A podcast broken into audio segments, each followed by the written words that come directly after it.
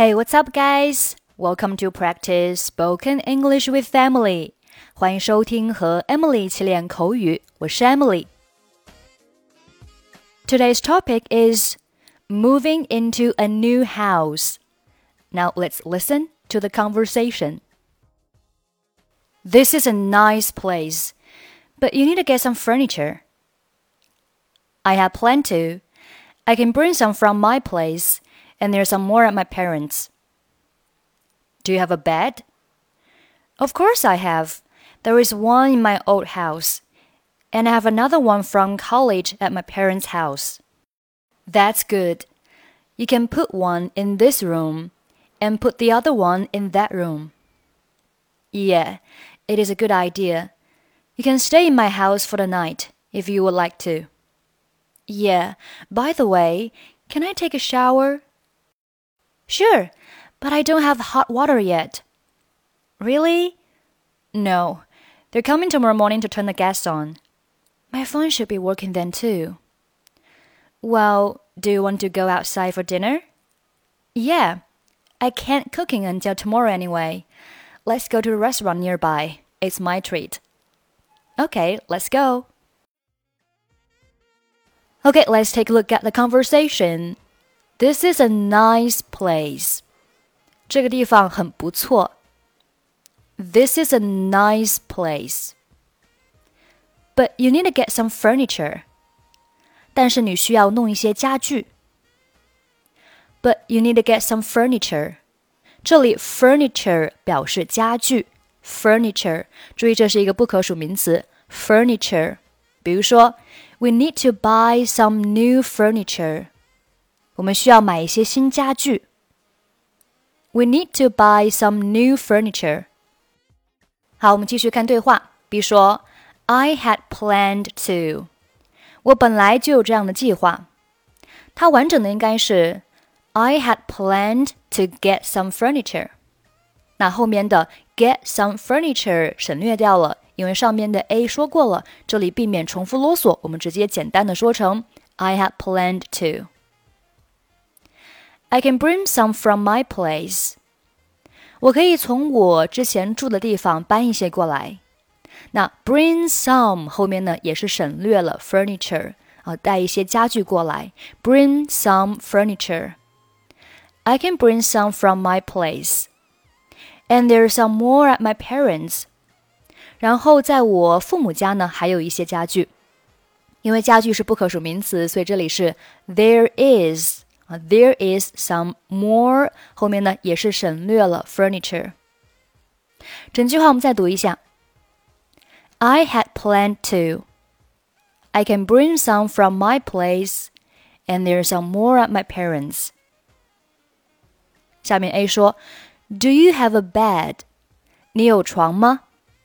Do you have a bed? Of course I have. 当然有啊。 这句话的完整表达应该是：Of course I have a bed.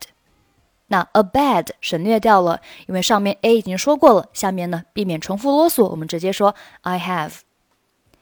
There is one in my old house. 在我的老房子有一张床，那这里的 one 就指代的是 the bed。And I have another one from college at my parents' house。那我还有另一张床呢，呃，是在我父母家，那是我大学时用的。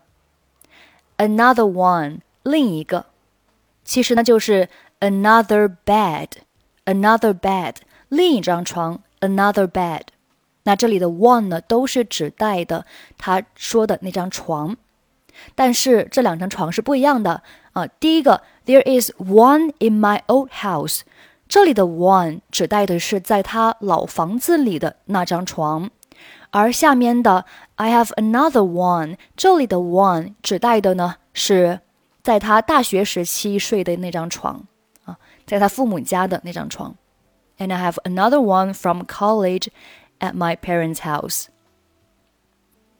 好，下面 A 说，That's good，很好啊。You can put one in this room。 你可以呢把一张床放在这个房间。Put 表示放置，and put the other one in that room，并且呢，把另一张床放在那个房间。好，这里出现了 the other，the other 表示剩余的、其余的。上面那句话呢，出现了一个叫做 another，another 表示另一个、又一个、再一个。那 the other 和 another 的区别是什么呢？首先，我们看一下 the other。the other 它是在一定的范围之内的，在一定范围之内剩余的。比如说，一共有两个，其中呢一个叫 one，那另外一个就叫做 the other one 啊，剩余的另一个。那如果总数是多个呢？比如说，一共有五个苹果，已经被吃掉了两个，还剩三个，那剩下的这三个就叫做 the other three，the other three。所以呢，the other 它是在一定的范围之内，它总数可以是两个，也可以是多个。总之呢，就是在一定范围之内剩余的。而 another，another 它其实呢是表示又一个，再一个。它是指任意的一个，注意这里呢，通常是三个或者三个以上当中的任意一个，叫做 another。我们来看一个例句：Can I have another drink？我能再来一杯吗？哎，我喝过了一杯之后呢，我想再喝一杯。那这一杯呢，是从你这个酒店里面很多杯当中的任意一杯，我不知道是哪一杯。总之呢，你给我一杯就可以了。Can I have another drink？其实呢，就等于 Can I have one more drink？再比如说，Can I have another blanket？我能再要一条毯子吗？那这里的毯子，你可能有很多毯子，你随便给我一个就可以了。Can I have another blanket？我能再要一条毯子吗？就等于 Can I have one more blanket？好，下面我们看一下 the other 的例句。Five books are on the table. The other two books are on the floor. 五本书在桌子上，剩余的三本在地上。那这里呢，他其实是想说，他一共有八本书，五本在桌子上，剩下的三本呢在地上。The other two books。下面，I have two apples。我有两个苹果。One is for you。 一个是给你的，and the other one is for Jane。另外一个呢是给简的啊，所以这里它是总数有两个，一个给你，那剩下的这一个呢是给 Jane。好，这个是 the other 和 another 的区别。下面我们再跳到 another 这个单词。刚才我们说了，another 它是表示另一个、又一个、再一个，它是。啊，三个或者三个以上当中的任意一个，比如说，Can I have another drink? Can I have another blanket? 那这里的 another 后面都接的是名词的单数形式。那 another 后面可以接名词的复数吗？当然是可以的，但是一定要注意，当 another 后面接名词复数的时候，那这个单词的前面必须要接数词或者是 few。数词呢，就是 one, two, three, four, five 这样的数这样的单词啊。比如说，I have another three questions for you，就是我还要再问你三个问题。那这里的 three 一定不能漏掉，你可以是啊 two, three, four, five 都可以。总之呢，一定要接一个数词。再比如说，I still need few days to think about it。 我还需要几天呢？去思考一下这件事情。那这里 few days，another few days 就是还再需要几天，another few days。好，下面我们继续看对话。刚才呢，我们学习了 another 和 the other 的区别。那下面我们再来看一下对话当中啊，人物他说的这个句子。他说：“There is one in my old house。”有一个呢，在我老房子里。And I have another one from college at my parents' house。然后呢，我呃，在父母家还有一张我大学时代用过的床。那这里它用的是 another，因为在这里呢，它并没有设定范围啊，反正就是另外一张床。我有很多张床，就只是其中的一张床，another one。那下面 A 他说呢，You can put one in this room and put the other one in that room。这个时候他用的是 one the other，一个，然后呢另一个，剩余的另一个。因为这个时候呢，因为上面 B 呢他已经说了啊，我要带两张床，一张床是老房子的床，一张床呢是我大学时代用过的一张床，啊，所以下面呢它其实是已经有一个范围了啊，就是指的是这两张床，所以 A 它用的是 one。啊，and the other 啊，只有两张床嘛，one the other，它已经有一个范围了。好，下面 B 说，Yeah，it is a good idea，这是一个好主意，it is a good idea，或者你可以直接说 good idea。You can stay in my house for the night if you would like to。如果你愿意的话呢，你可以在我房子里过夜。You can stay in my house。Stay in 就是 待在什么地方？For the night 啊，就是晚上。If you would like to，如果你愿意的话。那这里 to 呢，它后面其实省略了啊。If you would like to stay in my house for the night，它后面其实就是啊讲的前面的那个意思。A 说：“Yeah，好啊。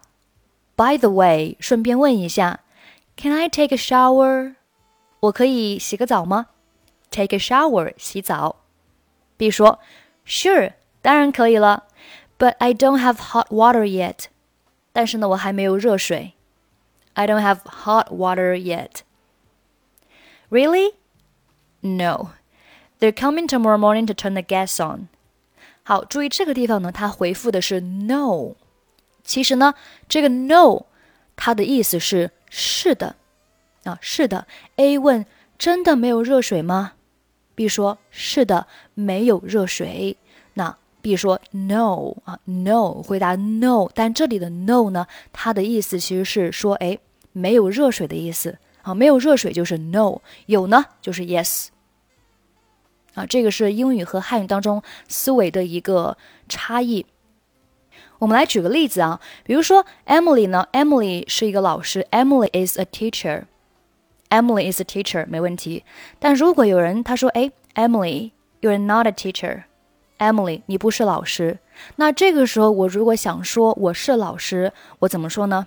我是回答 no 还是回答 yes 呢？这时我应该回答的是 yes，I am a teacher。但是翻译的是什么呢？是不，我是一名老师。啊，不，我是一名老师，但是英语是 Yes, I am a teacher。你只需要记住啊，事实是什么，你就回答什么。事实呢是对的，那就是 Yes；事实呢是不对的，就是 No。啊，所以呢，这个时候呢，有如果有人说 Emily，you are not a teacher，但事实上我是的，所以呢，我就说 Yes, I am a teacher。那如果有人问我 Emily，you are not a doctor, Emily。你不是一名医生。那这个时候我应该回答什么呢？我只需要想，哎，我到底是不是医生？那我是老师，我不是医生，所以我就回复 No, No, I'm not a doctor。好，我们继续看对话。B 说，No, they're coming tomorrow morning to turn the gas on。是呀，他们明天才能帮我把煤气接上。那这里的 no 翻译应该是是的啊，是的，没有热水。My phone should be working then too。到那时候，我的手机应该也能用上了。那这里的 then t h e n then 表示那时候啊，到那个时候。A 说，Well, do you want to go outside for dinner？你想出去吃晚饭吗？Go outside，出去，出去做什么呢？For dinner，吃晚饭。 Yeah, I can't cook anything until tomorrow anyway. 嗯，是的，我直到明天才可以做饭。Let's go to the restaurant nearby. It's my treat. 我们去附近的饭店吃饭吧，我请客。好，这句话呢有一个句型叫做 not 什么什么 until。直到什么什么才 not until。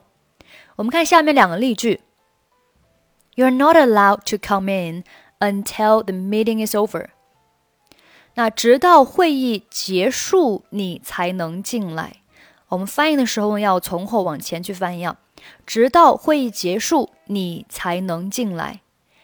好，下面我们来分析一下句子的结构。You're not allowed to come in。这里用的是一个被动语态，就是你不被允许进来。其实呢，按照我们中文的翻译，就是你不能进来的意思啊，你不能进来。You're not allowed to come in，你不能进来。Until the meeting is over，直到会议结束。那如果你是呃从前往后翻译，那就是你不能进来，直到会议结束。这样子是不符合我们汉语习惯的，所以呢，我们是从后往前去翻译，直到会议结束，你才能进来。啊，You're not allowed to come in until the meeting is over。好，第二句，You're not going out until you finish this。You're not going out，就是你不能出去。Until you finish this，直到你把这个完成了。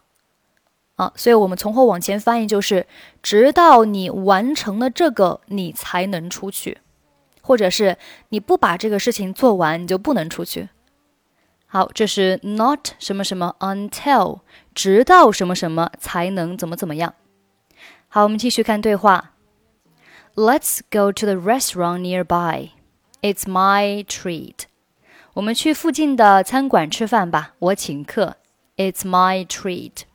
Treat 表示招待啊，这是我的招待，就是这是我请客。It's my treat. 好，最后呢，我们再来听一下今天的对话。This is a nice place, but you need to get some furniture. I have planned to. I can bring some from my place, and there are some more at my parents'. Do you have a bed? Of course I have. There is one in my old house, and I have another one from college at my parents' house. That's good. You can put one in this room and put the other one in that room. Yeah, it is a good idea. You can stay in my house for the night if you would like to. Yeah. By the way, can I take a shower? Sure, but I don't have hot water yet. Really? No. They're coming tomorrow morning to turn the gas on. My phone should be working then too. Well, do you want to go outside for dinner? Yeah, I can't cook until tomorrow anyway. Let's go to a restaurant nearby. It's my treat. Okay, let's go. Okay, that's pretty much for today. 欢迎您关注我们的微信公众号“英语主播 Emily”，参与每周一、二、三、六早上九点钟的直播分享。I'm Emily. I'll see you next time. Bye bye.